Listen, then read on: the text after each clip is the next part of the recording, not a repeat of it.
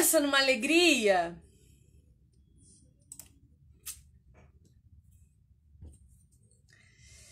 Meu povo lindo.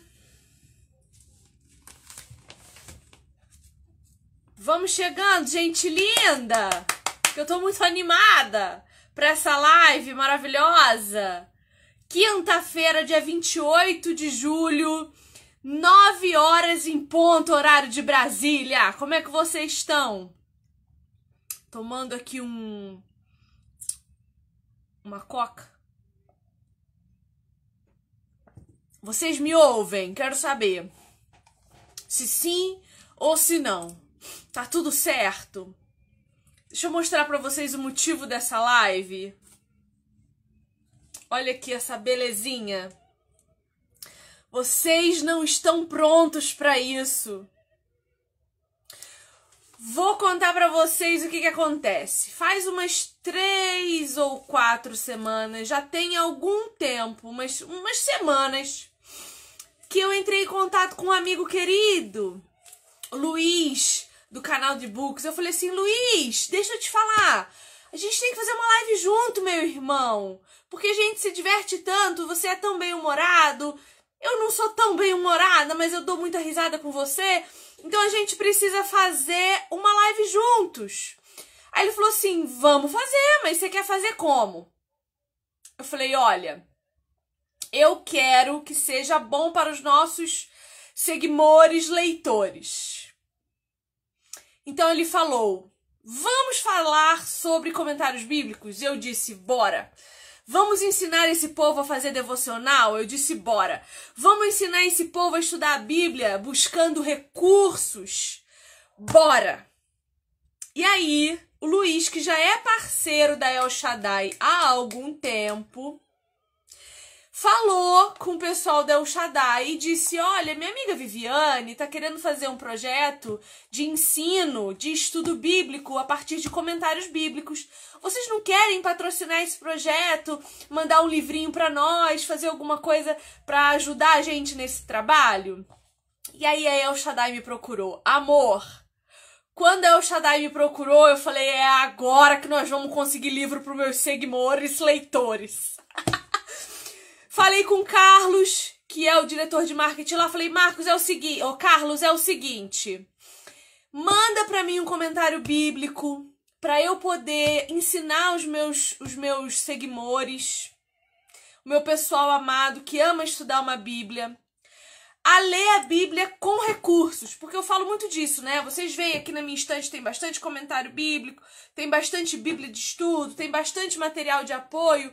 Eu falei para ele, eu quero muito começar uma série ensinando os meus amores a lerem com os comentários bíblicos, aprenderem a usar um calhamaço desse de quase 2.200 páginas. Tem 2.176 para ser exata. E eu quero ensiná-los a ler, tanto num desse quanto em qualquer outro. Aí sabe o que o Shaddai falou? A Shaddai falou assim: Viviane, eu topo é agora. E não só isso. Toda vez que você fizer uma live de ensino, ensinando as pessoas a estudarem com um comentário que eu te mandar, eu vou sortear o mesmo comentário para todo mundo que participar da live. Gente, faltou infartar. Faltou eu infartar, porque saiu muito melhor que a encomenda. Então, o que, que aconteceu? Combinei de fazermos uma live pela El Shaddai uma vez por mês.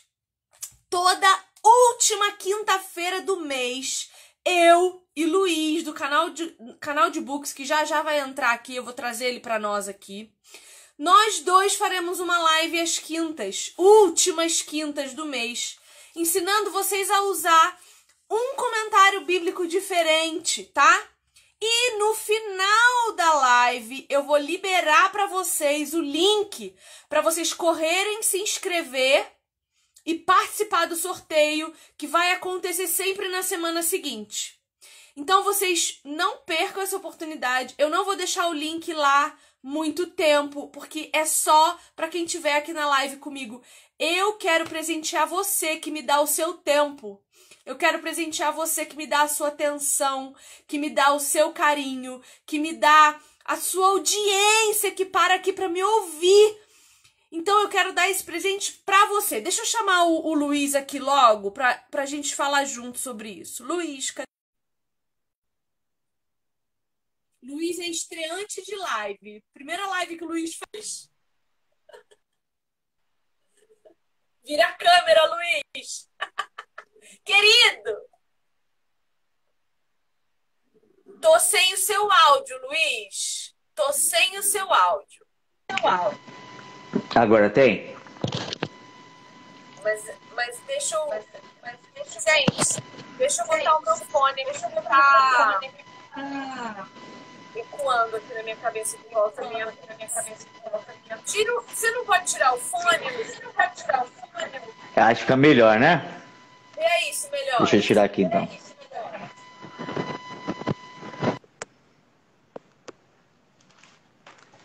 Dá pra ouvir? Ah, muito melhor. Outra qualidade Nossa. A gente usa acessório pra ficar ruim, né? Seja muito bem-vindo. Eu tô tão feliz que você tá aqui. Você não tem noção como alegra o meu coração poder estar com você. Você é um cara que me diverte demais. Os teus conteúdos são assim favoritados. Eu entro no Instagram, vou procurar você, quero saber cadê seus reels, porque você me diverte demais. Eu aprendo muito contigo. Então, seja muito bem-vindo aqui.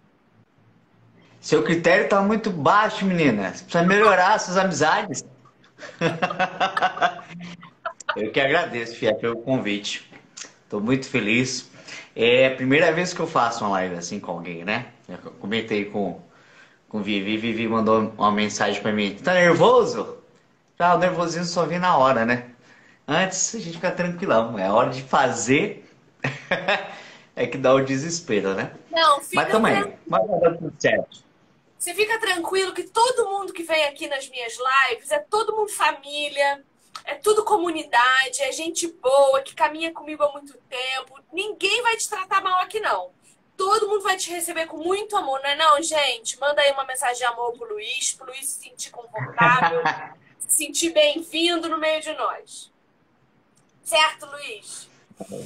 Tá certo, tamo junto eu tava falando pro povo que eu te chamei para fazer uma live um tempo atrás, só que eu, eu, eu falei que precisava ser útil pros, pros povos, né, que assistem.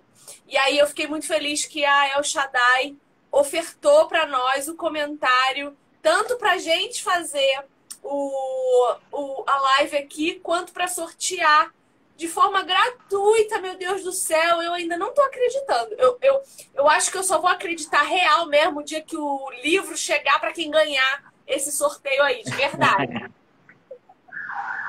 Olha só, você viu, a galera, a galera do Shaddai, desde o, desde o começo que eu trabalhei, comecei a trabalhar lá com eles, né? A gente percebe assim que independente é, do ganho financeiro, independente se haverá venda ou não, eles estão sempre preocupados em edificar a galera de alguma forma.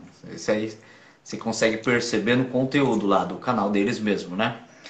É, cada vídeo que a gente faz lá, eles têm essa preocupação de trazer uma palavra para a galera. Mesmo que não compre, mesmo que a pessoa tá ali só na curiosidade, ela já vai sair ganhando, porque tem alguma palavra edificante sendo ministrada ali.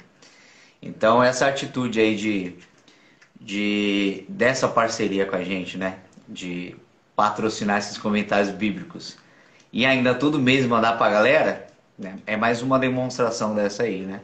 De, de edificar o povo, né? O povo não só ter, ter o público como consumidores, mas como irmãos mesmo que, que eles desejam compartilhar aí bênçãos e mais bênçãos. É top. Sim. Porque eu gosto de trabalhar com essa galerinha é, ó, uma coisa que eu percebo nisso é justamente isso, assim, percebo na El Shaddai. Eles têm muita preocupação com a qualidade. Eu recebi o livro embalado de um jeito que eu nunca vi na vida. Um cuidado com as quinas. Todas as quinas do livro de capa dura chegaram inteiras. Isso não é fácil de fazer. E eles conseguiram. O livro ele é inteiro em capa dura. Ó.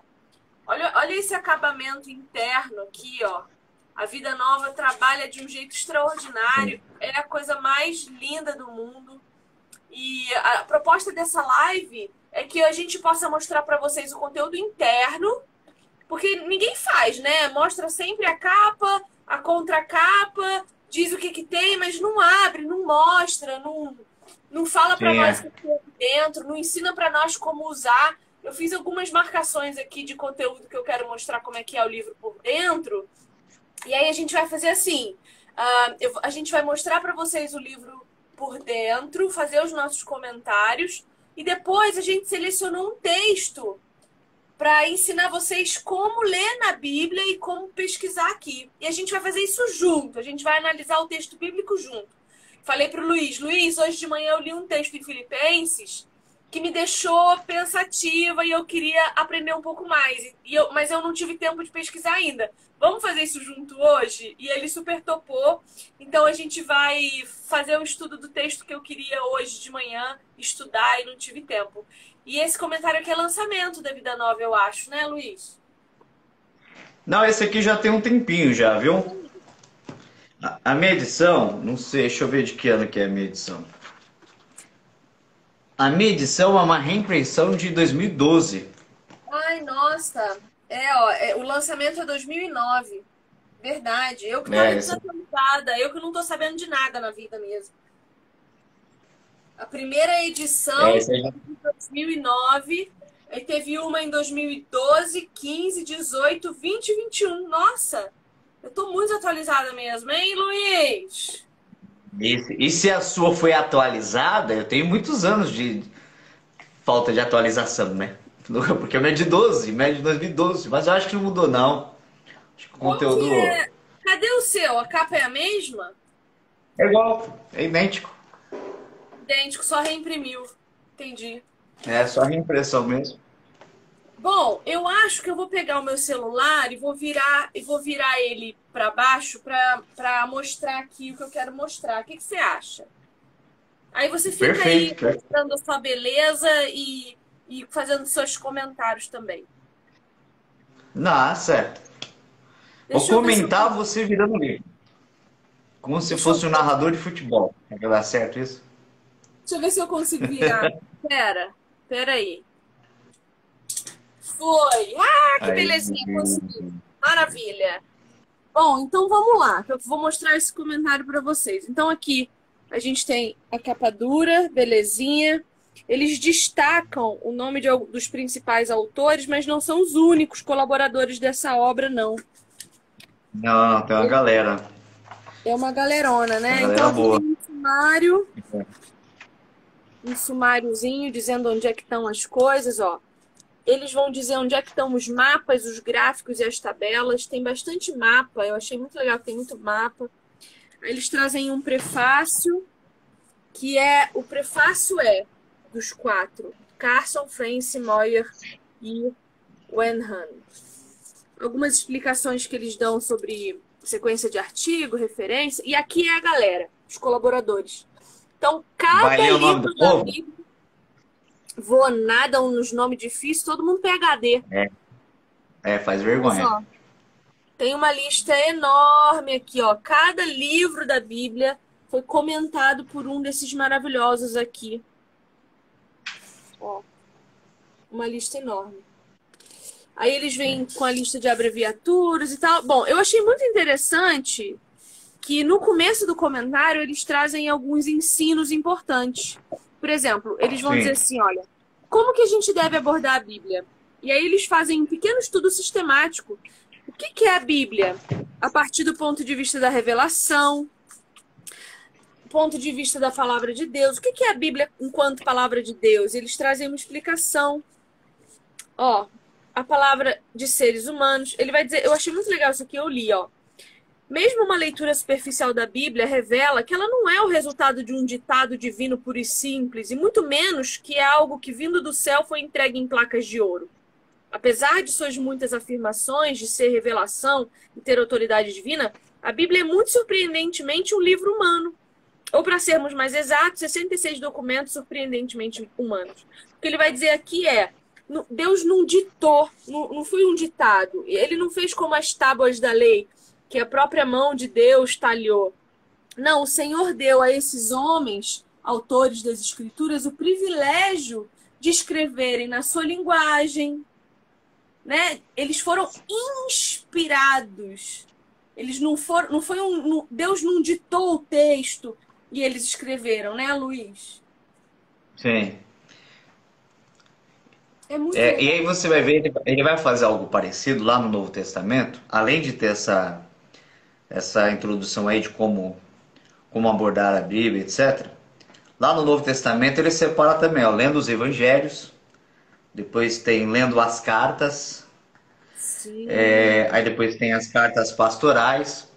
Então, a, além dessa, dessa introdução aí, de como abordar a Bíblia, ainda ele vai tratar de forma individual os livros. Sobre como ler os evangelhos, as cartas, etc. Né? É um acréscimo. Ele também, ele também mostra aqui, ó, história bíblica. Então ele vai mostrar aqui. Ai, cadê? Deixa eu focar aqui. Ó, o período do Antigo Testamento, os primórdios. Aí ele vai trazer um esboço cronológico. É muito completo esse comentário, eu tô chocada.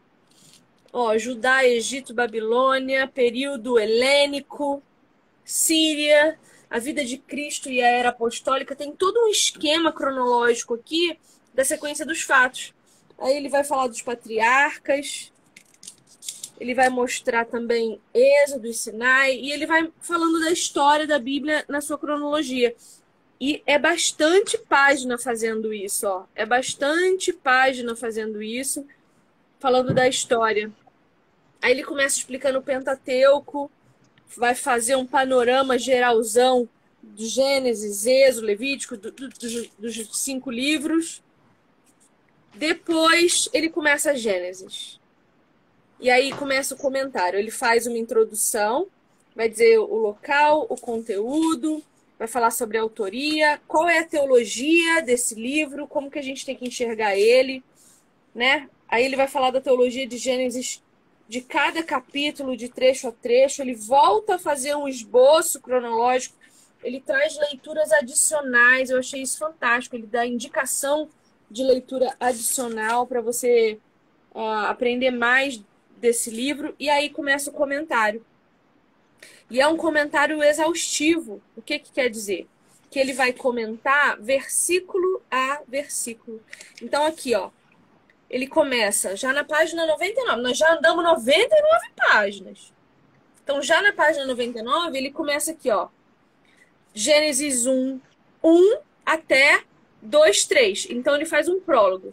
O que, que é o resumo de Gênesis 1, 1 até 2, 3? E aí ele faz um, um pequeno prólogo aqui do que a gente tem que esperar quando for ler. E aí ele começa a exposição. Gênesis 1 e 2. Gênesis 1, de 3 a 23, tá vendo? É muito, é muito completo isso aqui. E eu tô mostrando para vocês terem uma noção do interior, que eu acho que quem nunca pegou um comentário tem curiosidade de saber, né, Luiz? É. E aí você vê que o espaçamento também é, é perfeito, né? Sim.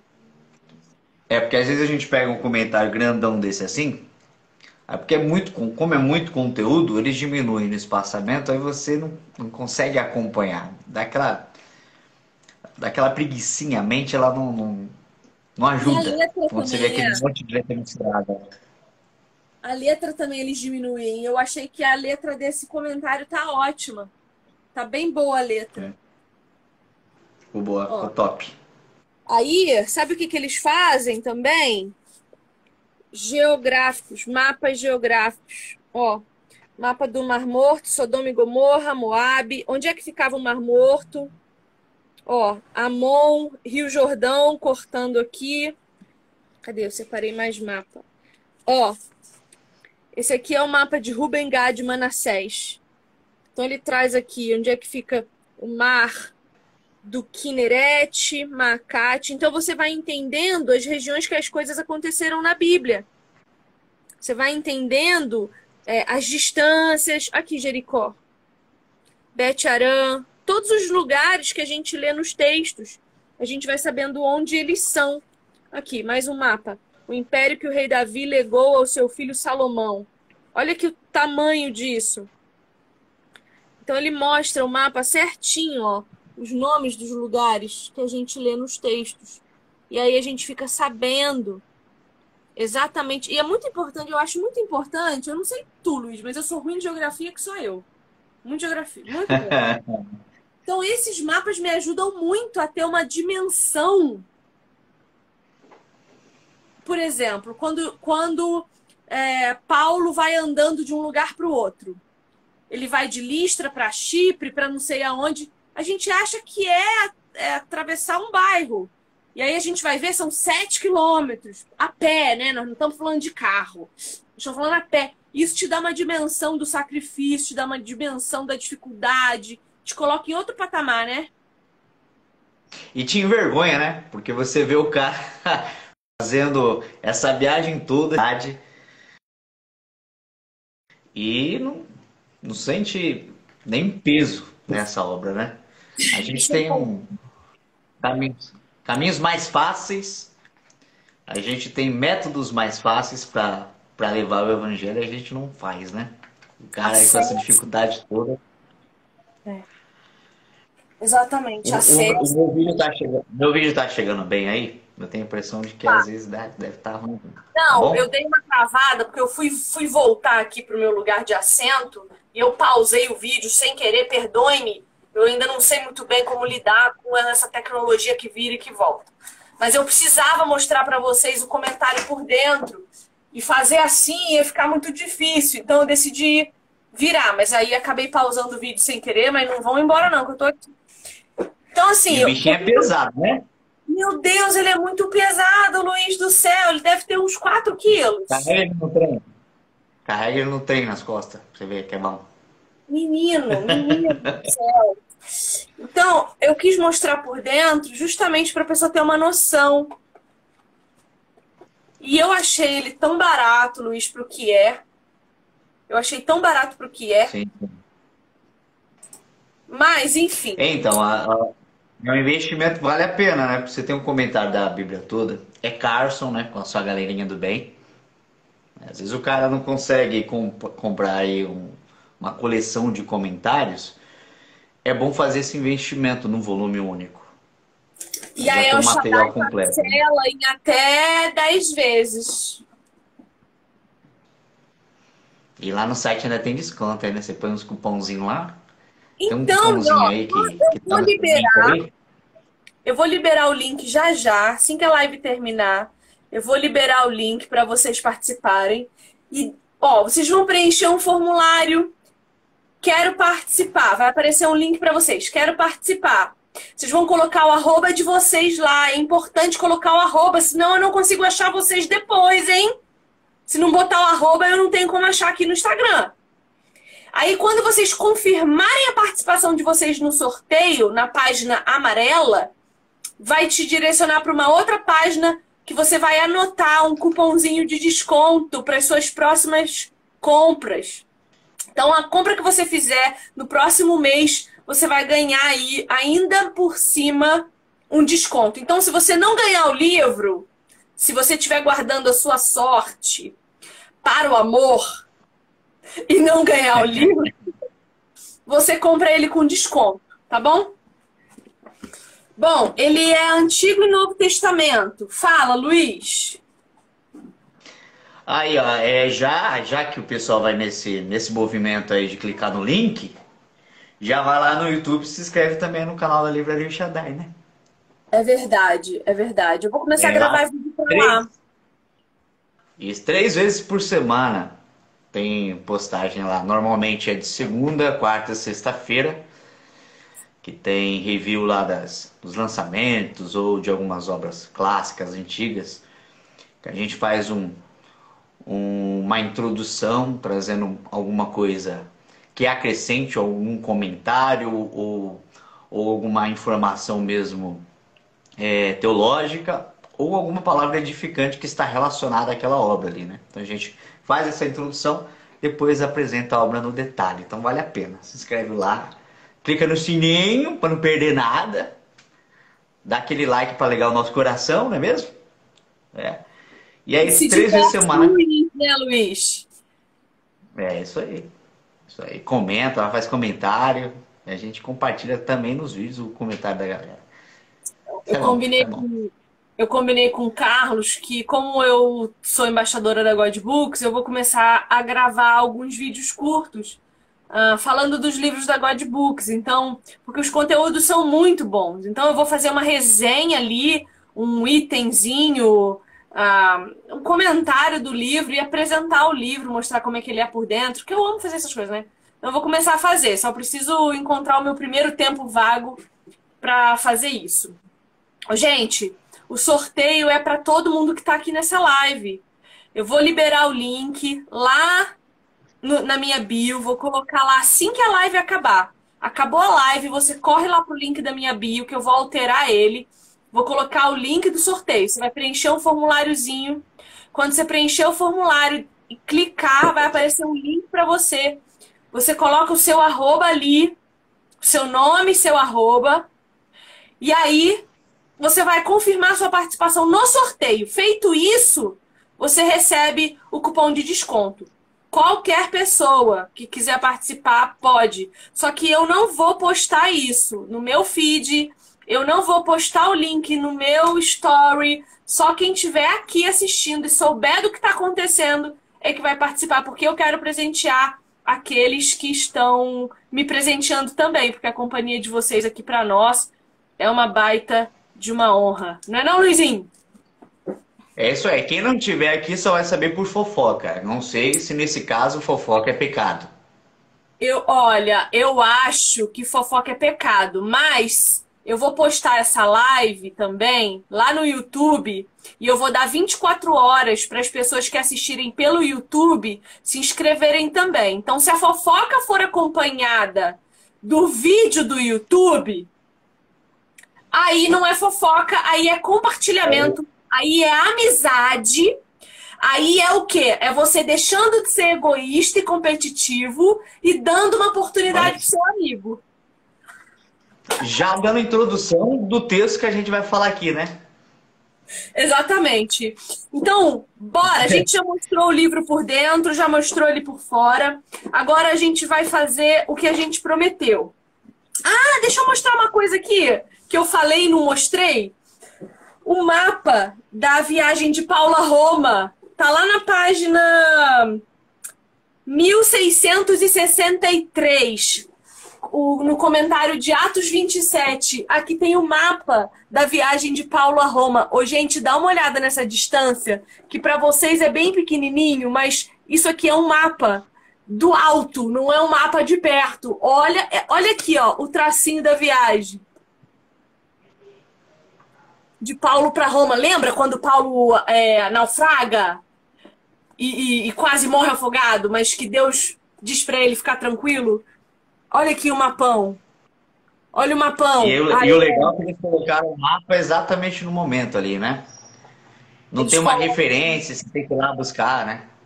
É verdade, ó. O comentário de Atos 27 está aqui e o mapa tá bem do ladinho para você não precisar nem folhear. Ah, é muita facilidade, meu povo, é muita facilidade. Bom, vamos então fazer o estudo do livro, do, do texto. Gente, pega aí sua Bíblia, por gentileza. Pega aí sua Bíblia, por gentileza. Abra lá em Filipenses, capítulo 2. Ô, Luiz, você ganha marca-páginas de florzinha da El Shaddai, Luiz? Aí quase que eu mandei uma mensagem lá, você acredita? Eu falei, cadê o meu marca-página do amor que vem com florzinhas? E eu não vou usar marca-página no trem, porque vai ser esquisito. Mas minha esposa ia ficar muito feliz com desse. É verdade, Luiz. Se eu ganhar mais um, é. eu mando para você, para você dar para sua esposa, porque ela tá sendo generosa de emprestar você para nós. Pois é. Vamos lá, Filipenses capítulo 2, a partir do versículo 12. Nick, põe aí para mim, Filipenses 2, 12 até 18. Põe aí que eu vou fixar teu comentário, por favor. Alguém põe aí, Filipenses 2, de 12 a 18. E a gente vai estudar junto esse texto. Ó, é, o comentário aqui, ó, é Filipenses 2, de 12 a 18. A perícope que a gente selecionou, o comentário está aqui. aqui e mais um pedacinho aqui. Luiz, faça as honras.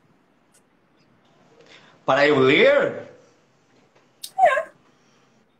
É isso, eu pareço um bêbado falando. Será que vai dar certo? Então tá bom. Então eu vou ler, então você comenta eu depois. Quer... Tá? Você que sabe. Qual é a versão que você tem? A NVI. A NVI mesmo? É. Lê aí, você. Eu gosto de ouvir homem lendo. Lê aí. Eu vou ler então, porque aí eu deixo para você comentar que fica mais fácil. tá legal, vou ler, hein?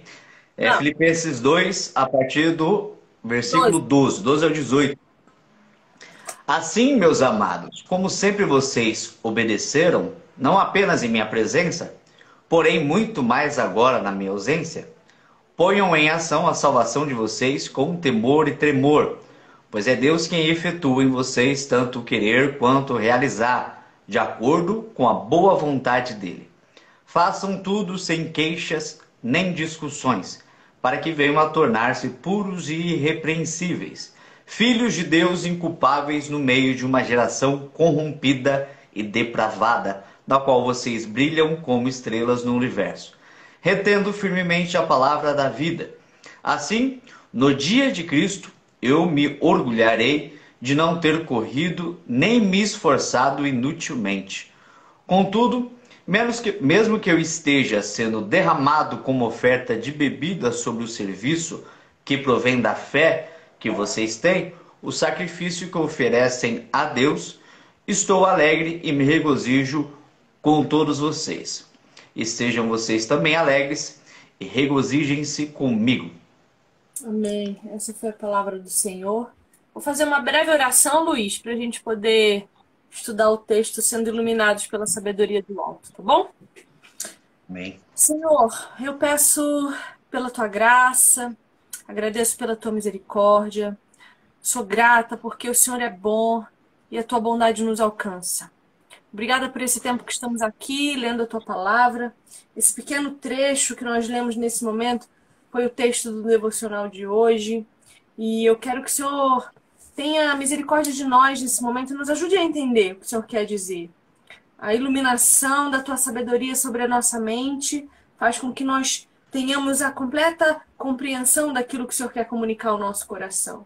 Mas o Senhor também dá a nós o privilégio de termos homens que pertencem a ti, produzindo materiais de apoio como esse livro, como esse comentário bíblico. E eu te agradeço, Pai, pelo que fez o comentário aqui de Filipenses, que vai agora nos auxiliar a entender a tua palavra de forma adequada. Muito obrigada, Senhor, pelos autores que se reuniram para fazer esse livro, que ele possa ser é, uma obra que nos ajude plenamente, que nos apoie a compreender a tua escritura no seu contexto, no seu texto, no seu, uh, na sua cultura, para que nada seja distorcido na nossa mente. A gente não quer acreditar naquilo que a gente imagina, mas sim naquilo que o Senhor quer comunicar. Ajuda-nos nessa, nessa tarefa, dá-nos a tua sabedoria, não a nossa, Pai, porque o nosso julgamento daquilo que é bom e mal nunca vai ser igual ao teu. Então nós pedimos que o Senhor intervenha nesse momento e nos ajude a compreender aquilo que o Senhor quer dizer para nós. Que esse comentário bíblico que vai ser sorteado também ao final dessa live, vai ter lá o, o link de cadastro, que o Senhor leve até lá aquele filho ou aquela filha que o Senhor quer presentear com esse comentário, para que seja poderosamente transformado e alcançado pela verdade que traz a libertação do pecado. Eu oro em nome de Cristo, Senhor, porque assim nós temos certeza que o Senhor nos ouve. Eu oro em nome de Jesus para que ele seja honrado, louvado e glorificado, e porque nós o amamos e queremos estar mais perto de ti. Amém e amém. Bom, vamos lá? Então, uh, esse foi o texto que eu li hoje de manhã e que eu tive algumas dificuldades. Eu pensei primeiro o seguinte: o que, que é ponham em ação a salvação de vocês com temor e tremor? Fiquei pensando sobre isso. Eu falei, o que, que isso significa? O que, que é pôr em ação a minha salvação com temor e tremor? Vamos ver o que, que o comentário diz. Você quer ler, Luiz? Pode ser. Manda, manda. É, é, ele já começa aqui falando do exemplo de, de Cristo, né? É, o exemplo de Cristo não envolve apenas humildade, mas também obediência. Porque antes disso, antes de chegar nesse texto que a gente leu aqui, é, Paulo ele, ele faz essa observação para a galera ser humilde, para não se colocar acima das outras pessoas. Na verdade, fazer o contrário, ter as outras pessoas como superiores a elas, né? E Paulo tem muito disso de jogar na cara. Como que ele joga na cara? Não seja, não queira ser superior, aos outros, não pensem em vocês mesmos, não sejam vaidosos, não sejam ambiciosos, mas tenham o sentimento de Cristo. O jogar na cara é isso. Mas tenham o sentimento de Cristo. E aí, nos, nos versículos que antecedem esse texto, ele vai falar que, mesmo sendo Deus, né, não é, usou dessa sua característica de ser Deus perante os homens, mas se fez como servo, né, esvaziando-se da sua glória, e aí vai. Então ele pega essa humildade de Cristo, ele traz aqui para esse texto é, esse exemplo de humildade de Cristo, e aí sim ele vem com essa ideia de desenvolver a salvação que existe dentro da gente. Aí ele vai falar aí, ó, é, é a essa obediência que os filipenses são chamados, quer Paulo esteja ou não com eles. Desenvolver a vossa salvação traz o sentido de tomar, de tornar algo completo, não de trabalhar pela salvação. Isso seria algo que jamais poderíamos fazer. A própria palavra salvação, que significa resgatar, implica que não somos capazes de salvar nem a nós mesmos mas podemos e devemos viver uma vida que demonstre o poder salvador de Deus que tomamos, por, é, que tomamos para nós. Então, como ele está falando lá de humildade, é, aqui quando ele pega essa ideia de, de, de completar, é isso? Qual, qual é a, a expressão aqui? Ponham em ação a salvação de vocês com temor e tremor. A premissa é a humildade de, de pôr em ação.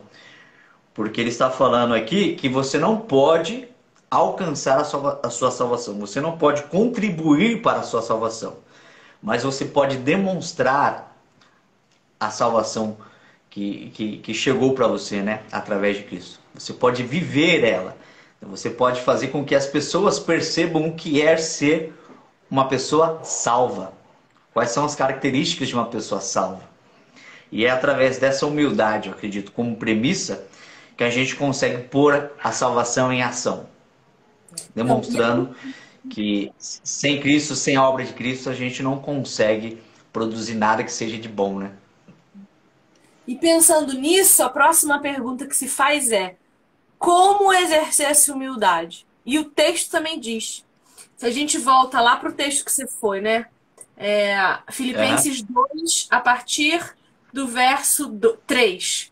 Diz assim: olha, nada façam por ambição egoísta ou por vaidade, mas humildemente considerem os outros superiores a vocês mesmos. Cada um cuide não somente dos seus interesses, mas também dos interesses dos outros. Seja a atitude de vocês a mesma de, de Cristo. E aí ele fala: que Cristo, embora sendo Deus, não considerou que o ser igual a Deus era algo que devia pegar-se, mas esvaziou-se de si vindo a ser servo. Então ele diz assim, olha, a premissa da humildade para que você coloque em prática, né, coloque em ação a sua salvação, é sempre considerar o outro superior a você. Aí, Luiz, eu pergunto para você, qual é o limite entre considerar o outro superior e exercer a minha humildade e considerar o outro superior a ponto de deixar que ele faça comigo o que ele quiser. Me, me folgue, me maltrate, né? me desrespeite. Você tem uma resposta? Eu tava pensando vindo de lá para cá sobre isso, né? O ser humilde não é ser leso, né? Não é, não é ser lento Não é deixar com que as pessoas montem em cima de você, né? A humildade não está relacionada a ser é, a ser boboca, a ser idiota, a ser explorado, né? Não tem nada a ver com isso, né?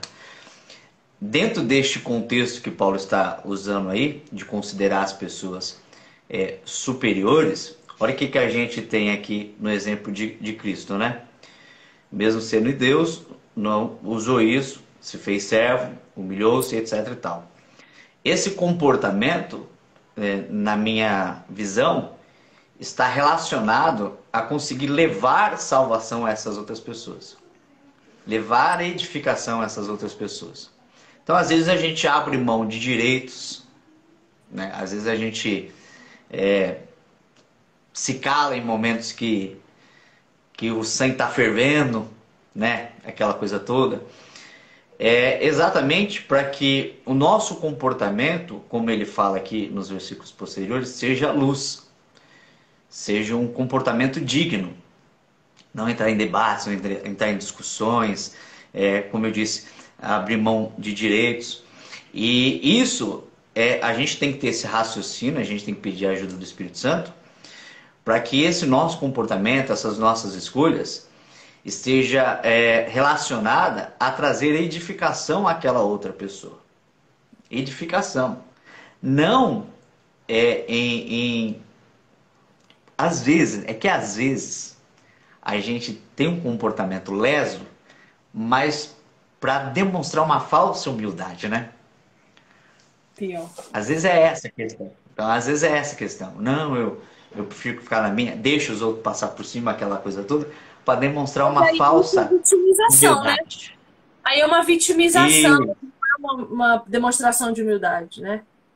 Isso, isso. E não, não é disso que se trata. Então, o nosso comportamento ele tem que estar relacionado a isso, a edificar a vida do outro. Então, nesse, essa, essa, essa nossa opção de fazer o outro superior é para que essa pessoa seja alcançada pela salvação, pela edificação, pela transformação, etc. Tal. Se a gente não vê isso no nosso comportamento, né, a gente tem que se pôr também num lugar de, de ser humano, né, de, de, de pessoa digna, não se fazer de coitado, não se fazer de, de Zé Ninguém, né? Nem, nem tem nada a ver com isso daqui, não está falando disso. Ele está falando realmente de você não querer, é, ou de você não confundir o fato de você é, ter essa comunhão com Cristo, ter conhecimento da palavra de Deus, ou às vezes ser usado por Deus em algum, algum dom espiritual. Né? Ter, Deus, ele te conceder algum dom espiritual para a edificação dos outros, e você achar que por essas características, por essa situação que você está vivendo, você está num grau de superioridade às outras pessoas. Não tem nada a ver com isso. Se você recebeu de Deus, você recebeu para servir e não para ser melhor que os outros, né? Exatamente. Acho que foi perfeita essa explicação. Vamos para o próximo versículo. Ele vai expor, explanar agora um comentário do verso 13 que diz: Pois é Deus quem efetua em vocês tanto querer quanto realizar de acordo com a boa vontade dele. Se você chegou agora, a gente está estudando o livro de Filipenses, capítulo 2, de 12 a 18, através desse comentário bíblico aqui. E aí fica até o final da live, porque no final eu vou liberar para vocês um link de acesso para vocês participarem de um sorteio. E, aí a livraria El Shaddai vai dar de presente para vocês um exemplar desse daqui. De graça, tá? E isso aí não é coisa que você acha em qualquer lugar, não. Então fica aí, por favor. O comentário do versículo 13 desse texto vai dizer o seguinte: Temos nossa parte para fazer, mas é a operação de Deus em nós que nos capacita a desempenhar o nosso papel. O termo grego utilizado aqui, muitas vezes usado por Paulo com referência ao poder de Deus, é o mesmo de onde tiramos a nossa palavra energia. Ele nos concede tanto o desejo como a capacidade de fazer o que lhe é agradável. A teologia é, sistematizada por Calvino vai dizer é, que o Senhor é a nossa energia motora. né, ele é o primeiro motor, ele é aquele que gera o movimento e esse movimento faz com que as nossas ações sejam determinadas pela nossa natureza. Então, o que, que o texto está dizendo? Que é de Deus efetuar o querer e o realizar. Por quê? Porque Deus muda a nossa natureza, ele tira o nosso coração de pedra, coloca um coração de carne e a partir disso, quando ele nos move, quando ele nos energiza, aquilo que gera em nós é vontade, né, o, o querer e o realizar a partir do movimento de Deus, que já está uh, na condição da nossa nova natureza. Então, quando o texto diz que é Deus que faz, não é para a gente cruzar o bracinho. Não, é para a gente ser, ser sensível a esse mover de Deus que impulsiona, que nos energiza ao fazer, e aí, junto com Deus, cooperativamente, realizar aquilo que é da vontade dele. Né? É. O, eu, eu acho esse, esse texto importante para a gente ter duas visões. Né? Até lembrando aí do que você compartilhou é, sobre os, os abusos aí dos, dos líderes, dos lobos, os cabras safados que tem por aí, né? É, esse texto é importante para nos conscientizar de duas coisas. Que quando o Senhor ele nos capacita, é, é Ele nos capacitando, não é nada que vem, não é nada nosso, não é nenhuma habilidade especial que nós temos, mas é Ele operando através da nossa vida. Então Ele primeiro nos atrai para Ele, através do seu espírito. Não foi a gente que foi um. Não fui eu que fui um grande gênio de perceber que Cristo é. Não. Foi ele que me atraiu. E em seguida, ele começa a operar através da minha vida. Então, ele começa e ele termina, sempre assim. Então, para eu ter uma consciência de quem eu sou, apenas um instrumento, apenas uma ferramenta, que sem o mover de Deus eu não tenho utilidade nenhuma, eu não presto para nada, como o sino que retine, né? E também para quando eu olhar para aquelas pessoas é, das quais eu vejo um operar de Deus, das quais eu vejo que trazem uma palavra edificante, líderes, né? Que é, acabam se destacando de uma certa forma, para eu não olhar para essas pessoas como super-homens ou como mulheres maravilha, com pessoas que estão numa posição superior à minha. E por que, que eu não posso olhar dessa forma? Porque é capaz de essas pessoas falarem asneira, ensinar besteira pra gente, e por nós temos essa, essa falsa né, impressão de que eles realmente têm uma autoridade, de que eles estão no grau superior, a gente acabar acreditando e sendo conduzido por esses erros aí. Né? Então, quando é, Paulo ele nos conscientiza disso, ele fala que, que é Deus que faz tudo, é Deus que nos atrai, é Deus que opera, nós temos que olhar para nós e olhar para fora. Então, como, como a, a, nossa intenção aqui é de falar de como usar um comentário bíblico num devocional, né? de como aplicar isso à nossa vida, quando a gente se depara com esses textos, a gente já pega e, e, e já faz essa aplicação. Então, o que, que eu faço hoje para o Senhor? Né? O que, que eu faço hoje dentro do, do reino de Deus? O que, que eu estou fazendo? Eu estou consciente que sem o Espírito Santo de Deus na minha vida, sem essa energia que vem do tom da graça, eu não consigo fazer nada, eu sou totalmente dependente dele. E depois, a quem eu estou me submetendo é, eclesiasticamente falando, né? Quem é o meu líder? Este meu líder, ele está sendo usado por Deus, ele está sendo conduzido por Deus, é Deus que está operando através dele. As orientações que ele nos dá são orientações bíblicas, que a gente percebe que realmente vem de Deus, e ele é tanto servo quanto eu sou servo. Né? Então, dentro de uma instituição, a gente pode entender que existe aí uma hierarquia que a gente tem que respeitar, etc. Tal.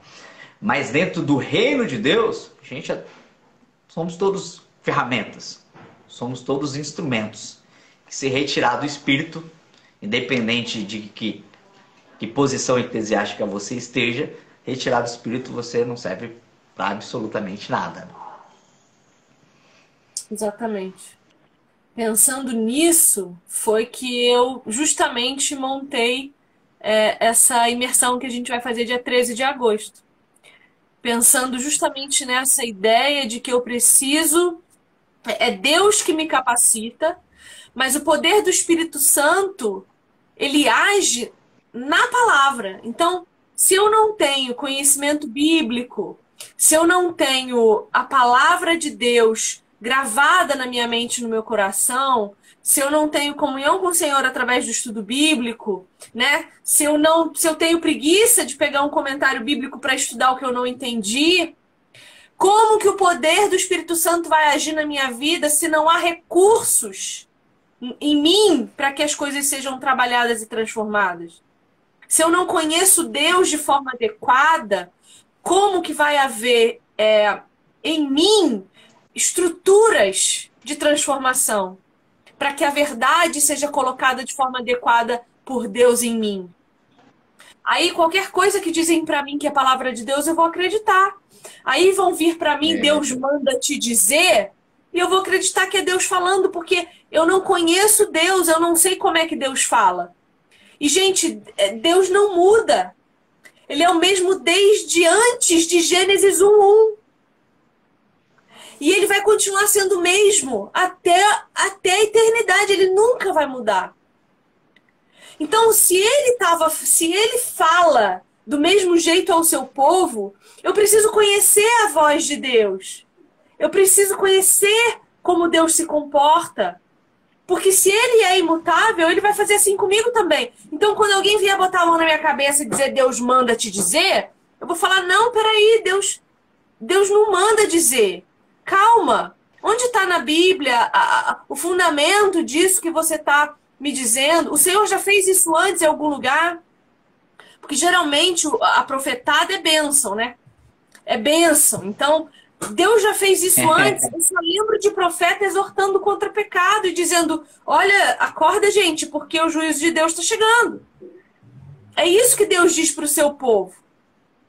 No mais, já está registrado. Não precisamos mais de mediador entre nós e Deus. Cristo fez esse papel de sacerdote. Ele é o nosso mediador. Ele nos deu o Espírito Santo para que, através do entendimento do Espírito, nós pudéssemos acessar o coração de Deus. Então, quando eu me coloco na frente da minha Bíblia, eu construo uma ponte real até o coração do meu Pai Celestial. Então, por que, que eu estou falando isso? Porque nós vamos ter a imersão aí dia 13 de agosto, vai acontecer. Se você não se inscreveu, se inscreve, tem link no story, uh, tem link no, no, na minha bio também. Eu vou tirar o link da bio agora para colocar o link do sorteio de vocês. Mas tem no story, eu estou colocando em tudo que é lugar aí, dá para achar. Três horas de aula sobre os atributos de Deus, sobre liturgia do culto e sobre alegoria filosófica, para a gente entender o que, que a gente está criando aí, esse Deus falso que a gente está criando aí, inventando um Frankenstein, sabe? E por isso a gente está falando sobre comentário bíblico aqui, porque é recurso intelectual que a gente pode ter acesso para nos ajudar a conhecer mais o nosso Senhor. Vamos para o próximo. Você vê que lá fala lá. Deus quem efetua em vocês e aí o final do versículo, de acordo com a boa vontade dele. Então, é aí que a gente, é esse, esse modelo de vontade de Deus que vai fazer com que a gente perceba se aquela pessoa, ela realmente né, está sendo usada por Deus, né? Como é que a gente conhece a vontade de Deus? Se aquele comportamento ele é, vai é, de encontro à palavra de Deus, você não vê fundamento na palavra de Deus, com relação a esse comportamento dessa pessoa, essas atitudes dessa pessoa, isso que essa pessoa está falando, né? Sim. Você não vê fundamento na palavra de Deus. E quando a gente fala de fundamento na palavra de Deus, é, é você vê um contexto. Porque às vezes o cara pega um, um versículo isolado e fala, não, tá aqui, tá na Bíblia. Porque pega Sim. um versículozinho isolado e engana a galera. E a gente é enganado exatamente pela preguiça. Pela preguiça. A gente não vai, não vai estudar a gente vê as coisas acontecendo, uh, aparente, aquilo que aparenta ser poder acredita e a gente não vai estudar para ver se aquilo é real. Se a gente está sendo enganado ou não, né? Eu costumo falar o seguinte: é, quando estivermos perante o Senhor, imagine você sendo julgado, seus comportamentos sendo julgados perante o Senhor. E aí Deus vai falar assim para você: olha, isso aqui você comeu bola, meu amigo. Isso aqui que você fez aqui tá errado isso aqui, isso aqui você vacilou, legal. Não, mas foi o, o pastor Luiz lá, Araújo, do canal The Books, que ele que me ensinou isso aqui. Ah, então você vai de mão dada com ele pro inferno. Porque você não, você não tem a Bíblia aí? Em várias versões?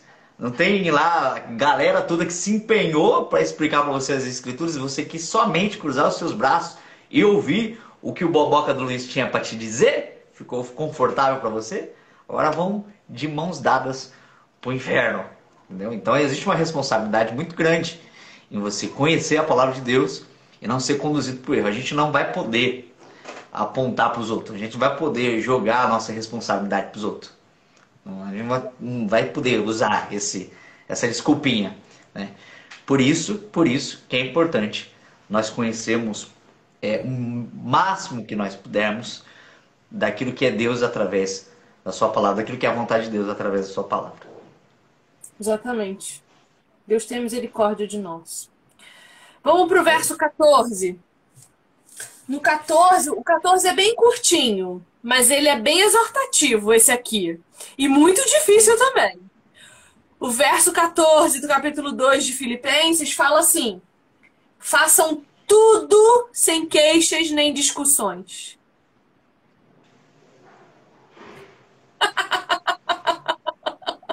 Só isso aqui dá, já dá uma live inteira. Dentro do contexto eclesiástico, dentro de uma igreja, dentro da comunidade. O comentário. Dentro de casa. O, o, o comentário vai dizer assim, ó.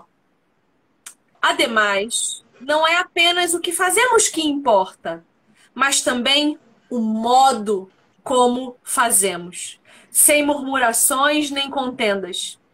Esses princípios têm aplicação constante à vida e ao serviço cristão. Luiz, manda ver, Luiz. Dessa chibata. É. Ah, o cara, o cara manda vida e ao serviço. Que ele separa, né? A vida e ao serviço. Porque, como ele está falando que a igreja, às vezes a gente pode é, é, restringir né, esse, esse murmurações, essas discussões, façam sim discussões, sem murmurações, pode restringir ao trabalho que é feito dentro da comunidade, né, dentro da igreja. Mas quando ele joga para a vida, quando ele joga para a vida, aí a gente está falando de uma humildade que tem que ser exercida em casa, sem murmurações, sem discussões, né, no contexto conjugal, familiar, né? No, no, no contexto é, do trabalho lá na empresa, ser humilde lá na empresa, sem, sem discussões, sem murmurações. Jogou para a vida, aí complica muito mais, né? Complica muito mais. Porque quando a gente está com esse negócio, com esse sentimento de que a gente está exercendo a humildade, parece que a murmuração ela tenta colar, ela, ela tenta vir, sabe, encostar ali na sua, no seu, na sua tentativa de ser humilde para você poder falar. É que assim, eu, é que assim, eu, eu sou cristão. Se eu não fosse, aí você é uma murmuração, né? é que é que assim, Deus é na minha vida, porque se não fosse, nasce, ia falar na hora. ia já responder na hora. Eu já tomar atitude na hora. Aí não é humildade, né? É não é humildade. E essas declarações assim, né, de que que ah, eu, é que assim, Deus na minha vida, que se eu não fiz, se não fosse Deus, se eu não fosse salvo, se eu não fosse crente, etc e tal, ia fazer isso assim, assim assado, tentando demonstrar essa humildade, ela me lembra da, uma história do menininho. Ele recebeu o troféu do, da cidade, o prefeito deu para ele um troféu do menino mais humilde da cidade. Ali fui lá receber esse troféu. Ali ergui o troféu. Na hora que ele ergueu o troféu, tirava o troféu dele. Você é humilde, você não pode levantar um troféu proclamando que você é humilde. Já perdeu a humildade. Então quando a gente sai berrando, é que a gente faz as coisas, ou a gente deixa de fazer as coisas porque a gente é crente, porque Deus é a nossa vida. A gente às vezes não usa essa expressão, porque eu sou humilde. Usa expressões é, que estariam relacionadas a esse tipo de comportamento. E a gente vai reclamando, já era, acabou. É como erguer o troféu da humildade. Pra nada. Ô Luiz, você sabe que eu estava lendo um livro, terminei hoje um livro da Elizabeth Elliot, que se chama Deixe-me Ser Mulher.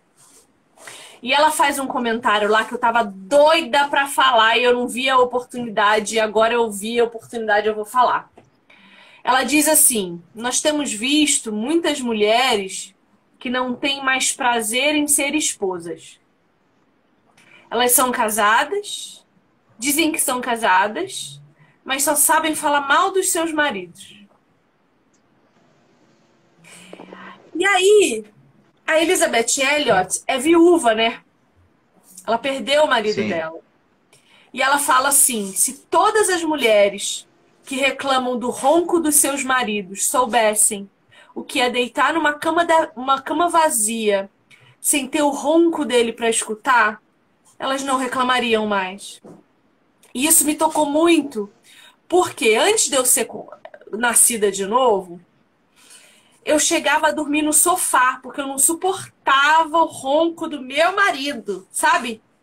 Eu ia dormir no sofá, eu brigava com ele. Eu, gente, eu, eu cutucava ele de noite a ponto de acordar o menino. Porque aquilo me irritava, a presença dele roncando me irritava. Quando a gente se divorciou, porque eu sou divorciada do meu marido, é que depois eu casei de novo, mas com ele. Mas nós divorciamos um tempo. Você sabe dessa história, né, Luiz? Essa não sabia dessa, não. Não sabia, não. Casamos em 2015. E aí eu não era nascida de novo. Janeiro de 2018 assinamos o divórcio. Casamos novamente em outubro de 20 Outubro de 20 casamos de novo. Essa é a história resumidamente assim, muito, muito, muito, muito resumida. Mas é, eu nasci de novo no dia que eu assinei o meu divórcio. Tive uma experiência ah. horrorosa em casa, que na verdade foi horrorosa para mim, mas foi maravilhosa depois, porque eu nasci de novo ali, o Senhor me nasceu de novo. É, por causa do sofrimento. Mas enfim, enfim. Quando eu nasci de novo e o Senhor começou a me explicar essa questão do leito sem mácula, do não deixar que a ira se deite na cama com você, né? Essas coisas. Sim. Eu comecei a pedir a Deus para me ajudar a não me incomodar mais com o ronco do meu marido. Eu falei, Senhor, me ajuda, porque eu não quero mais ser essa murmuradora. Eu quero conseguir dormir com ele roncando. Eu quero conseguir não me incomodar mais com ele roncando. Sabe o que aconteceu, Luiz? Hoje eu nem escuto mais ele roncar e quem ronca sou eu. A bênção veio. Então, assim, pra gente murmuradora, a resposta é oração e Cristo. Fazei tudo sem murmuração e sem contenda, porque toda murmuração precede a briga. Toda murmuração parte de um coração amargo, de um coração vazio, de um coração repugnante. Gente que murmura demais, briga na mesma medida, enche o saco na mesma medida, incomoda na mesma medida. Então, se você é reclamona, se você lava a louça da sua casa reclamando que vai estragar sua unha, se você lava as cuecas do seu marido reclamando das cuecas sujas. Lembre-se que a morte bate a porta e amanhã você tá viúva, não vai ter mais nem do que reclamar, mas estará sozinha dentro de uma casa, pensando o que, que você deixou de aproveitar e o tanto que você deixou de amar o seu marido para não estragar suas cutículas. Pense bem. Não é não, Luiz? É. Eu vou falar para você, não sei se foi por isso, por esse. Minha esposa leu esse livro também, ela também fez esse comentário comigo. Nossa, ela tá falando aqui, etc e tal. Mas eu recebi essas cutucadas na costela também. Porque eu ronco.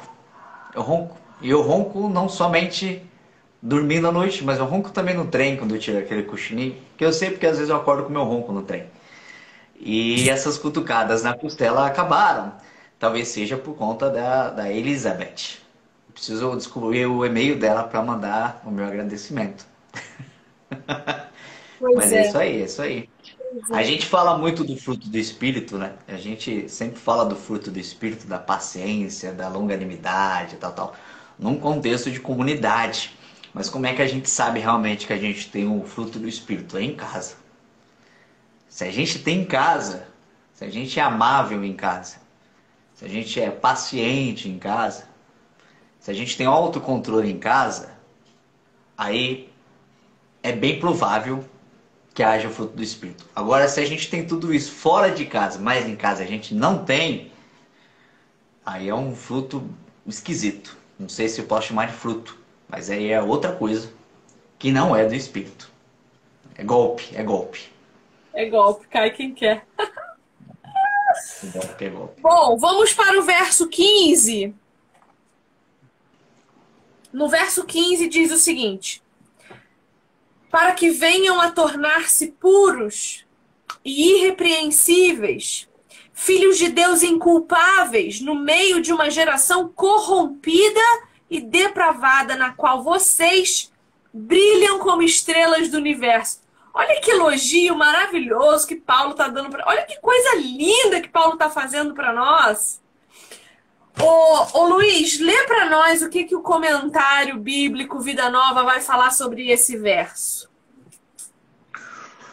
Os mais elevados padrões devem ser estabelecidos para que os cristãos possam viver a sua fé em uma sociedade moralmente degenerada e espiritualmente corrompida. Essa descrição foi extraída de Deuteronômio 32, verso 5, mas é tragicamente apropriada a grande parte da sociedade ocidental de hoje em dia. Vale a pena ponderar cada expressão acerca da vida cristã nessa passagem. E repreensíveis significa estar acima de críticas. Ser sincero significa ter um caráter íntegro e ser honesto. Os crentes são descritos como filhos de Deus tendo sempre em mente que, além de um privilégio, João 12, isso também envolve a responsabilidade de viver no mundo como os que pertencem a Deus e trazem em si características da família de Deus. A expressão traduzida por inculpáveis também define uma condição exigida dos animais sacrificiais no Antigo Testamento. Ela também é utilizada a respeito do próprio Senhor em um sentido moral e espiritual. Aí tem as referências de Hebreus e de 1 Pedro. Além de ser o padrão do cristão. Como luzeiros, alude ao fato de que Cristo é a luz e que a nós cabe refleti-la em direção aos outros. É interessante falar que todo, todos os comentários trazem as referências. Então, aqui Nisso que o Luiz leu, ele trouxe Deuteronômio 32, 5, João 1, 12, Hebreus 9, 14, 1 Pedro 1, 19. Então, conforme ele vai dizendo aquilo que ele está referenciando, ele dá as referências para vocês poderem ir lá no texto bíblico conferir o que ele está falando. É muito importante isso, né? Então, nós temos que ser como os bereanos, nós temos que conferir aquilo que o comentarista está falando também. Porque pode ser Claro que a Vida Nova não, não publicaria uma coisa inadequada, mas é nossa tarefa, nossa função conferir o que está sendo dito. Então, é, é, o que é importante nesse texto a gente perceber? Ele vai trazer, o comentarista vai trazer para nós, e aí, ó, deixa eu te lembrar o que, que a gente está fazendo aqui. A gente está estudando um texto bíblico a partir do comentário bíblico Vida Nova, que tem o Carson como um dos colaboradores, um dos contribuintes uh, nos comentários dos livros. E ao final dessa live eu vou liberar, liberar para você um link para você entrar, se cadastrar e concorrer a um exemplar maravilhoso desse aqui que vai chegar de gracinha na sua casa. É só preencher as informações que estão sendo pedidas lá no link para vocês, tá? Espera que eu vou liberar. Então, ele vai destacar aqui para nós essas características. O que, que é ser puro e irrepreensível? O que é ser filho de Deus? O que é ser inculpável? O que é brilhar como estrelas do universo? Né? Então ele vai definir isso para nós, que irrepreensível é estar acima de crítica, ser puro e sincero é um caráter íntegro e honesto, e isso é muito importante para a gente poder compreender melhor o texto. Não é muito melhor quando a gente tem a ajuda de alguém que sabe mais do que nós e que pode nos ensinar com parcimônia? É isso aí. Aí fica, aí fica só o exercício da gente conseguir olhar para a nossa vida, né, para a nossa realidade e aplicar todas essas situações. Eu, por exemplo, quando eu pego essa, essas expressões de ser irrepreensíveis, de serem culpáveis, de ser luzeiro, é um tapa atrás de outro na minha cara. É uma surra, uma, uma surra mas muito bem dada. Entendeu? Essa é a aplicação que a gente tem que fazer. É, é, é olhar para quem você é de verdade, não tentar fazer de conta, sabe? Não tentar fazer vista grossa o seu comportamento. Não tentar é, é, cobrir com palavras as suas atitudes, né? Falar palavras bonitas, é, tentar expressar uma fé verbal, mas ter um comportamento contrário a isso. Às vezes a palavra é pregada não com palavras, mas com, com as nossas escolhas, né? E quando, quando eu vejo esse irrepreensível e culpável e, e sem mácula e expressões desse, desse nível, sabe? Eu fico tão chateado comigo mesmo. É, Estou tão longe dessa realidade. Irre... Ser irrepreensível já é uma coisa que tem que botar os nossos joelhos dobrados no chão, clamando pela misericórdia de Deus de forma absurda. Porque a gente tem que pensar o seguinte: a minha vizinha aqui do lado que divide porta comigo, quando ela olha para mim, ela tem que falar a meu respeito? Eu sou silenciosa, respeito o sono dela, respeito a lei das 10 horas da noite eu estar tá em silêncio. Eu, sei lá, eu faço gato na luz e ela sabe que eu tô rolando, roubando luz do poste. É, ela me ouve gritando. Luiz, acontece, Luiz. Ela, ela, me ouve, ela me ouve gritando com o meu marido aqui dentro de casa. Ela me ouve é, gritando com os meus filhos. Ou ela me ouve louvando a Deus. Ou quando eu saio de casa encontro com ela, eu dou um bom dia. Ai, Vivi, mas ela não me responde. Ai, mas o meu vizinho da frente escuta funk uma hora da manhã. Aí é problema deles. A Bíblia não diz que é o ímpio que tem que ser irrepreensível. A Bíblia diz que somos eu e você que devemos ser irrepreensíveis, porque amanhã não vai ter nada que essa gente possa falar a nosso respeito. E aí, quando eles se encontrarem com Cristo e se arrependerem do que fizeram, eles vão lembrar de quem? É da é crente mentirosa que foi totalmente perversa ou vão lembrar da crente filha de Deus que mostrou para eles o que, que era o amor, que mostrou para eles o que, que era o sorriso, que talvez melhorou o humor deles um dia, ao invés de virar a cara cumprimentar? Eles vão lembrar de nós com que referencial? Porque quando o texto diz que nós brilhamos como estrelas, é muito significativo, porque a estrela ela não tem luz própria, não. A estrela precisa do sol para brilhar. Assim como a lua. A lua também não emana a luz dela mesma. O que, que acontece quando alguma coisa entra na frente da lua e esconde ela dos raios do sol? Ela desaparece, é o que a gente chama de eclipse lunar.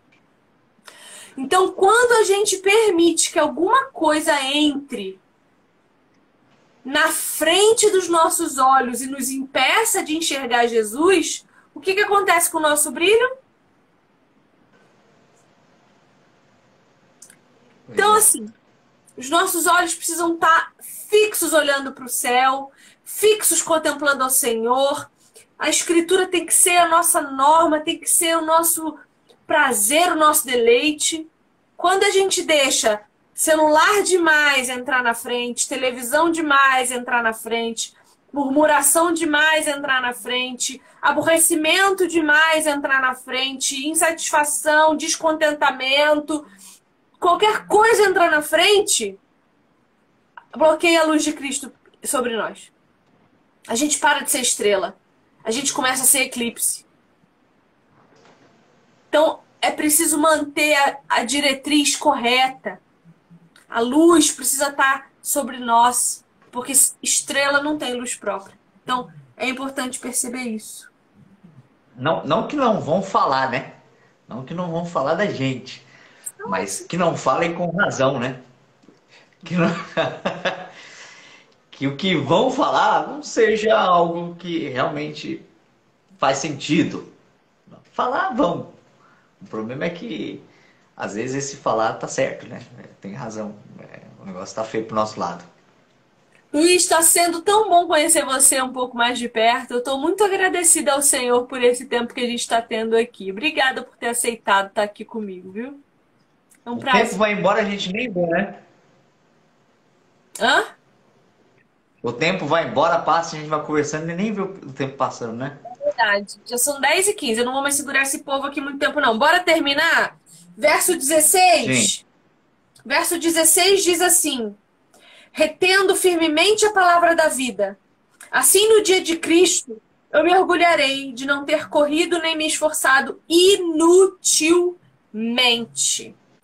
E o comentário da, do Vida Nova vai trazer para nós a seguinte reflexão a respeito desse versículo. A palavra utilizada aqui poderia significar reter firmemente, como é a minha tradução. A minha NVI fala isso, né? Retendo firmemente. É. Ou preservar. Devemos preservar a palavra, mas acima de tudo, oferecê-la como a palavra da vida a um mundo agonizante. E aí ele vai trazer para nós todas as referências que falam disso.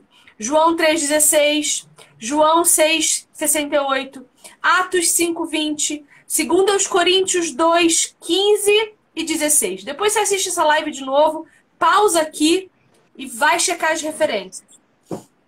Paulo pensa em sua vida como uma corrida e um trabalho que deve ser realizado até a exaustão.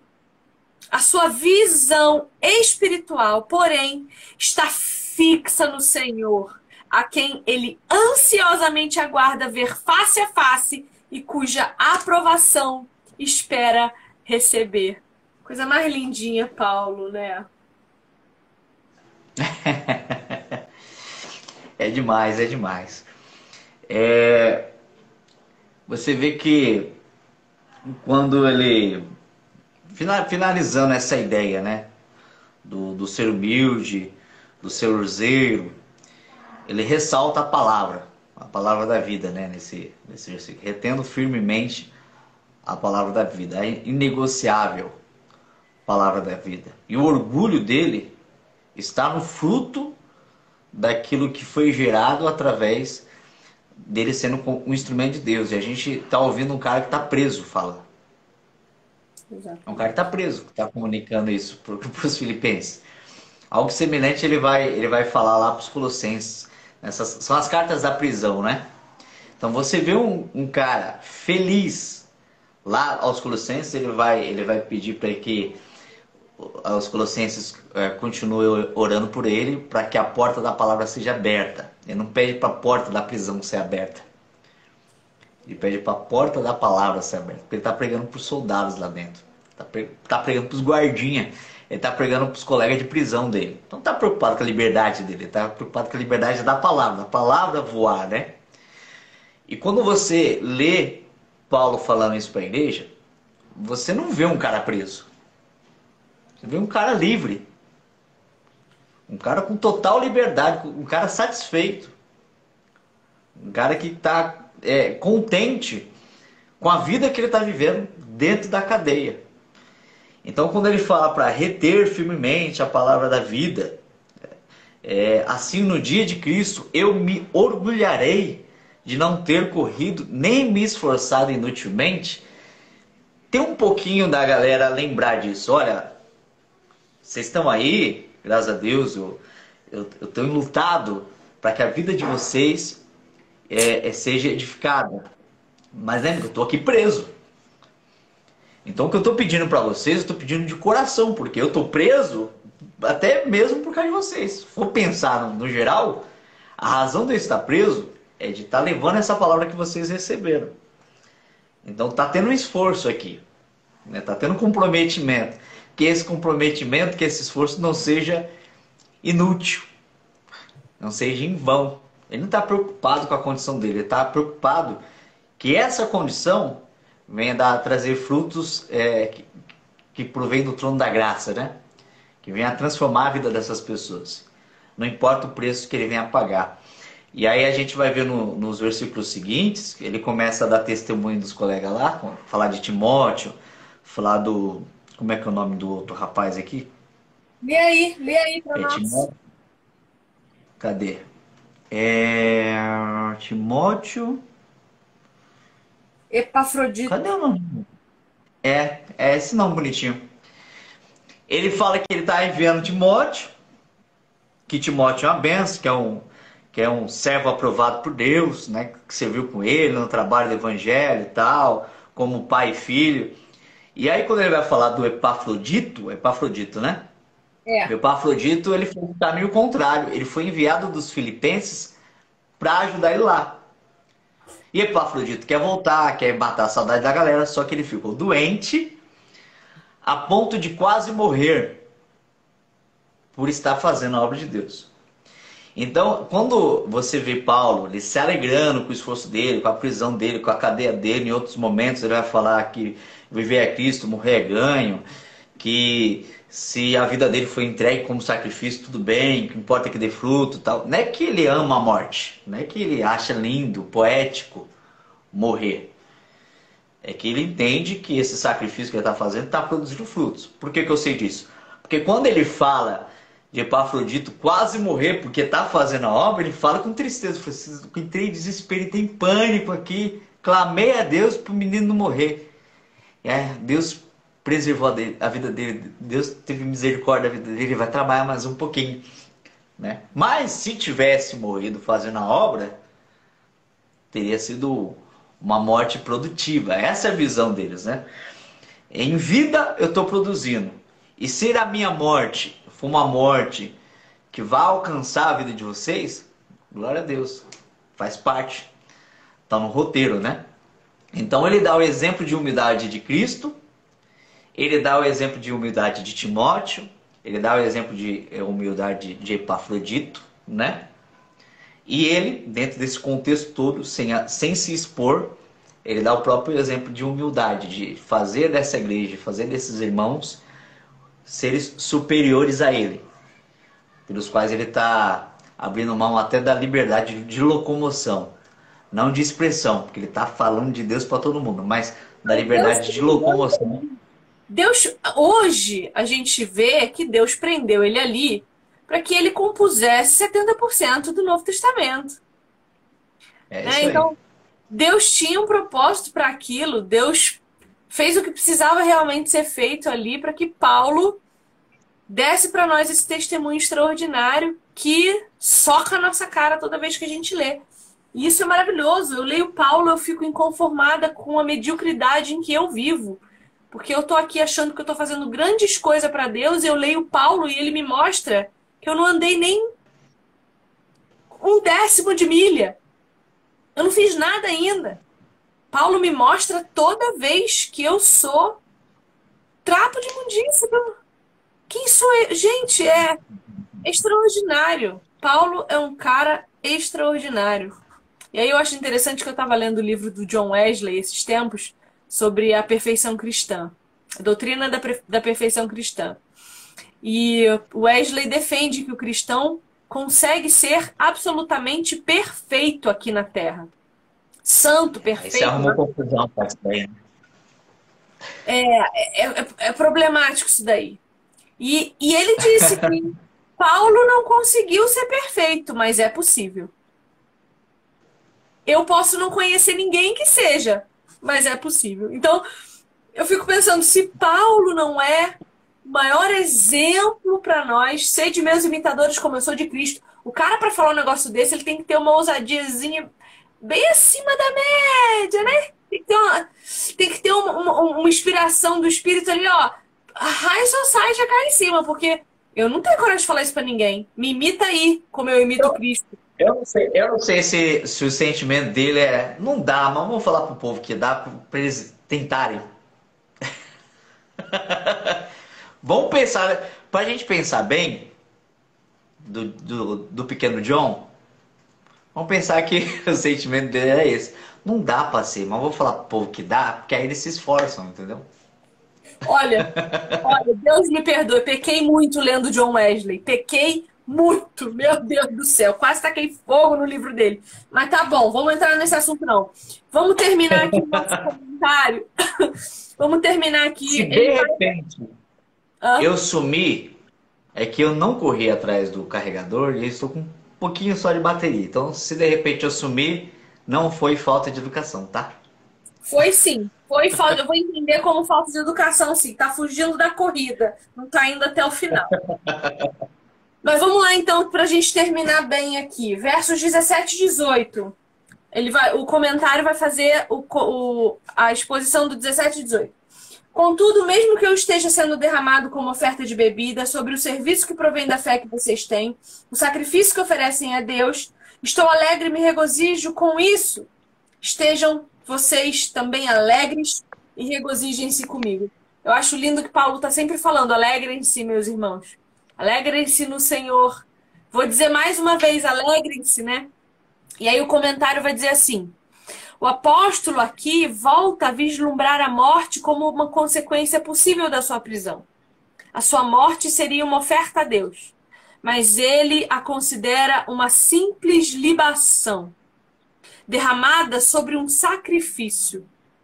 Muito mais importante, a fé dos filipenses, a sua vida cristã e o serviço cristão produzido por essa fé. Paulo chegar ao ponto de rejubilar a despeito das circunstâncias. Quer o futuro lhe reservar se viver ou morrer.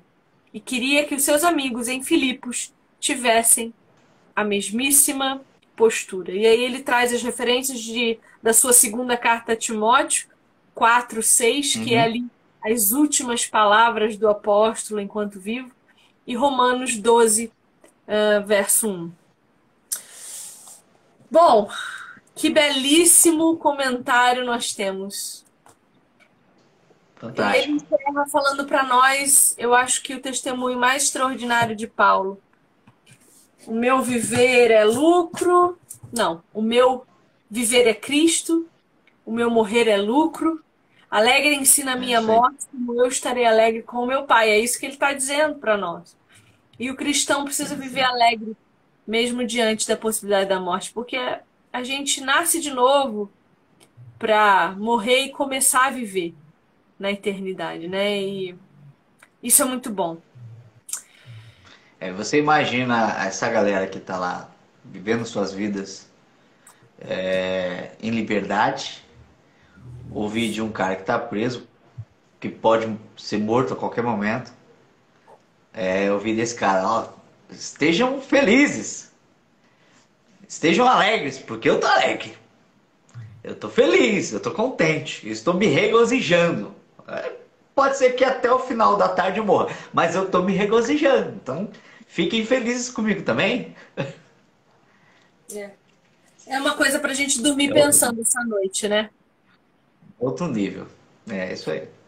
Bom, gente, então, recadinhos finais, tá? Para você não perder a possibilidade de ganhar um exemplar desse aqui na sua casa, tá? Uh, dia, dia 13 de agosto, a gente vai ter a imersão Teoalegoria, a criação humana de Deus e seus falsos atributos. Não percam, é ensino gratuito para vocês. Três horas de conteúdo que a gente está preparando há meses, com muito amor, com muito cuidado, para que vocês saiam do raso. A minha necessidade é encontrar mais pessoas que se interessem uh, pelo conhecimento genuíno de Deus para que a gente possa parar de ter uma igreja, uma igreja mentirosa que se contenta com pouco, sabe, que se alimenta de mentira, que volta para o vômito, que está sempre voltando para o vômito. Isso é um grande problema. Pensando nessa imersão que a gente vai fazer de teologia, três horas de conteúdo, eu comecei junto com o Luiz esse projeto aqui da El Shaddai. Quer dizer, é um projeto nosso que a El Shaddai muito generosamente decidiu contribuir para conosco. Então, uma vez por mês, sempre na última quinta-feira do mês, anota isso aí na sua agenda. A gente vai estar aqui fazendo a mesmíssima coisa que fizemos hoje, trazendo um comentário bíblico para você conhecer mostrando ele por dentro, mostrando por fora, e escolhendo um texto do nosso devocional pessoal para analisar junto com vocês e trazer isso para a nossa vida prática. Eu fiquei muito contente de poder estar aqui contigo hoje, Luiz, e eu sou muito grata. Imagina. E para nós dois, para nós dois agradecermos você e a sua audiência, terminando essa live, Sim. eu vou correr na minha bio Luiz, eu vou te dar o link também para você colocar na sua bio para os seus seguidores. Se você e nós vamos perfeito. disponibilizar. Hã? Não, perfeito, é isso aí. Eu então, eu e, Luiz, eu e o Luiz vamos colocar na nossa bio o link para você entrar. Você vai preencher com as suas informações ali. Vai, não esquece de colocar o seu IG, tá? Então você vai ter lá nome, e-mail, uh, sexo. Você vai clicar em participar do, do, do sorteio, vai abrir uma segunda página para você colocar o seu IG, o seu IG. É, o meu aqui, por exemplo, é arroba Viviane Enes. Você vai colocar o seu lá, arroba uh, Luiz Felipe Pier, arroba Angélica Araújo, porque senão eu não tenho como te achar no dia do sorteio. Não deixa de colocar o teu IG para mim, porque senão eu não vou ter como te achar. E aí você confirma. Quero participar do sorteio. Confirmou? Vai te levar para uma terceira página com cupons de desconto. Então, se você não ganhar no sorteio, você vai ter o cupom de desconto para usar no próximo mês inteirinho e comprar o seu comentário bíblico Vida Nova, que é um, um comentário extraordinário. É, não é IGTV. Eu tinha colocado nos no, no meus stories que era colocar o IGTV. Não, não, não. É o arroba, tá? Tá, o sorteio eu vou fazer. Quem vai fazer, na verdade, é El Shaddai. Não, eu vou fazer aqui. Vou fazer aqui nos meus stories, tá? No dia 2 eu vou fazer. Mas é uma informação importante. O link só vai ficar disponível para vocês, para vocês preencherem e participarem por 24 horas. Eu não vou deixar o fim de semana inteiro, porque eu só quero que participe quem investiu tempo em nós aqui. Quem esteve com a gente na live, quem esteve com a gente o tempo inteiro, quem interagiu, quem participou, quem aprendeu, quem foi edificado. É para você que eu quero dar esse presente. Então eu vou deixar por 24 horas só. Vou colocar o link lá na minha bio, o Luiz vai colocar na dele e você tem 24 horas para fazer a sua inscrição. Uma vez só, tá? Uma vez só. Colocou lá as tuas informações, já é suficiente. A El Shaddai no dia 2 vai me mandar o arroba de todo mundo que participou e eu mesma vou sortear aqui nos meus stories. Então fica ligado aí que a gente vai sortear um exemplar maravilhoso é. desse para vocês. E pelo que, eu, pelo que eu imagino, esse daqui vai ser o, o sorteio mais caro. É, pelo que a é gente está é combinando fazer nas próximas. Esse ele aqui custa, é o mais caro, né? Ele custa quase 200 reais. Eu vou falar para você, Luiz. Eu queria começar é. com o mais caro mesmo. Foi de propósito. É. Eu falei, vou pegar o mais caro que tem para os, os meus amores ganharem um incentivo para estarem com a gente aqui toda última quinta-feira do mês. No mês que vem a gente vai pegar um comentário também do Vida Nova que eu já escolhi, tá? Mas depois eu conto para vocês qual vai ser. Agora foca no sorteio desse mês. Você tem 24 horas para preencher o formulário e no dia 2 o resultado sai nos meus stories, tá bom? Corre lá. Top. Eu vou encerrar a live e vou colocar o link na minha bio. Luiz, meu irmão amado. Eu já te amava, agora eu amo mais. Eu amo teus conteúdos. Muito obrigado pelo convite, viu? Eu falei que eu nunca tinha feito isso, você teve paciência, se preocupou com o meu nervosismo, deixou à vontade. E agora me libertou, agora seguro que o negócio vai ser feio. Tô live todo dia agora no canal de books, eu tô vendo. Luiz, ó, nossa próxima live, já vou te dizer aqui pra você não dizer que não sabia. Dia 25 de agosto, quinta-feira, às 9 da noite, a gente te espera aqui de novo, tá bom? Isso aí. Um beijo, meus amores. Muito obrigada por vocês estarem aqui. Eu amo demais vocês. Participa, vai ganhar. Depois a gente é se vê. Foi um prazer estar com O prazer é todo nosso. Ó, o Luiz caiu. Acabou a bateria do Luiz.